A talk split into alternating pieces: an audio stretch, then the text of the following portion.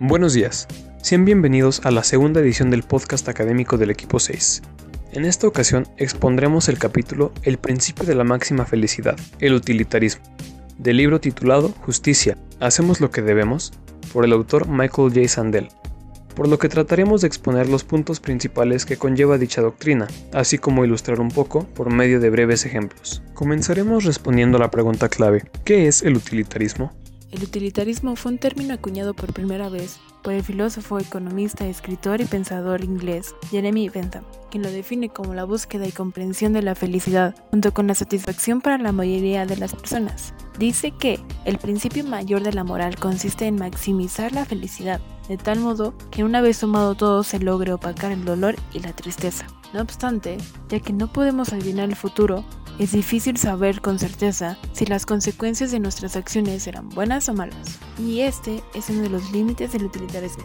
Es por eso que a raíz de este principio surgen dos objeciones principales por parte de quienes critican el utilitarismo. La primera es su falta de respeto a los derechos individuales, debido a que solo se enfoca en la suma de la satisfacción, puede llegar a dejar de lado el bienestar de los individuos.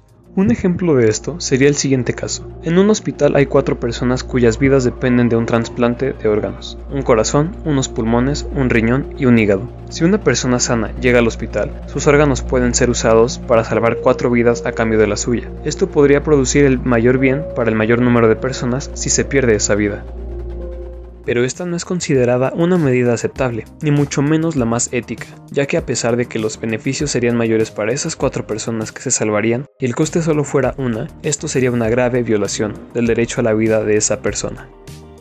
Por otra parte, la segunda objeción consiste en una lógica utilitarista que se encarga de realizar un análisis de costos y beneficios, proporcionando a las acciones un valor monetario medible. En este ámbito, el utilitarismo dice ofrecer una ciencia de lo moral basada en medir, agregar y calcular a la felicidad, tomando en cuenta las preferencias de todos por igual. Para lograr agregar preferencias, hay que medirlas con una misma escala, pero con una unidad común de valor no es posible captar todos los valores. Además, dado que es imposible predecir de manera confiable muchos de los beneficios y costos de una acción, tampoco es posible medirlos de una forma adecuada.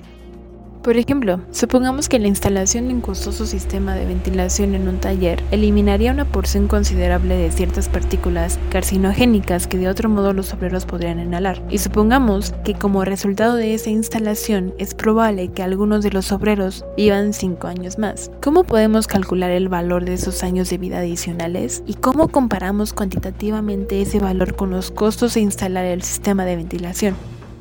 Aquí nos encontramos con el dilema de que hay algunos bienes no económicos como la vida, la libertad, la igualdad, la salud, la belleza, cuyo valor es tal que ninguna cantidad de un bien económico puede igualarlo justamente.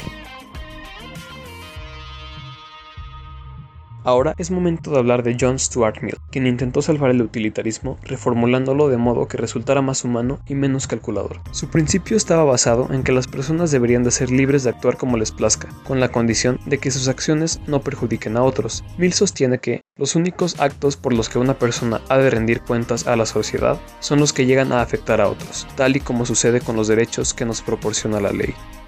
Otra réplica de Mill hacia el utilitarismo es intentando mostrar que los utilitaristas pueden distinguir los placeres más elevados de los que son menos, mientras que para Bentham los placeres son todos homogéneos y solo se distinguen cuantitativamente. Mill le otorga una gran importancia a la calidad del placer, distingue que existen placeres cualitativamente distintos y que hay algunos que son más deseables que otros. También, Mill señala una contradicción hacia el utilitarismo de Bentham, mientras que para Bentham los placeres solo se distinguen cuantitativamente. Todas estas aportaciones y filosofías que Mill otorga el utilitarismo, salva a Benham de la acusación que lo reduce todo a un crudo cálculo de placeres y dolores.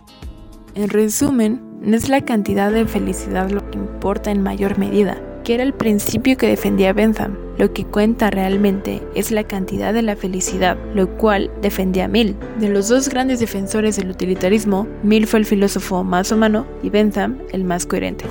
Después de todos los ejemplos mencionados, las objeciones del utilitarismo y las aportaciones de John Stuart Mill, podemos decir que este principio tiene muchas limitaciones, por lo que no puede ser del todo logrado, ya que dependiendo del dilema y el caso al que nos estemos enfrentando, sabremos si es útil recurrir al utilitarismo porque en cierto caso puede ser lo ideal y benéfico, o que sea algo muy injusto e incorrecto, pero aún podemos ver que es muy utilizado para la toma de decisiones en términos económicos empresariales.